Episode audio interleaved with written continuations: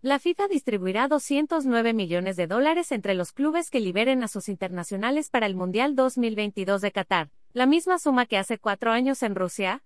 Mexicana logró oro y plata, ahora va por boleto a París 2024. Cada formación recibirá 10 mil dólares, aproximadamente por cada día que sus jugadores estén bajo la disciplina de su selección nacional durante la Copa Mundial de la FIFA, del 20 de noviembre al 18 de diciembre, precisa el organismo.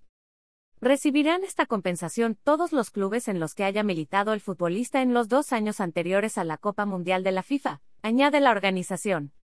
La FIFA había puesto en marcha este sistema en el Mundial 2010 de Sudáfrica, tras acuerdo con la Asociación Europea de Clubes, ECA, cuyos adherentes suministran una parte importante de los participantes en las competiciones internacionales. En el Mundial 2018, 416 clubes de 63 federaciones nacionales se repartieron el mismo monto. ALD. La ley de derechos de autor prohíbe estrictamente copiar completa o parcialmente los materiales de Excelsior sin haber obtenido previamente permiso por escrito, y sin incluir el link al texto original.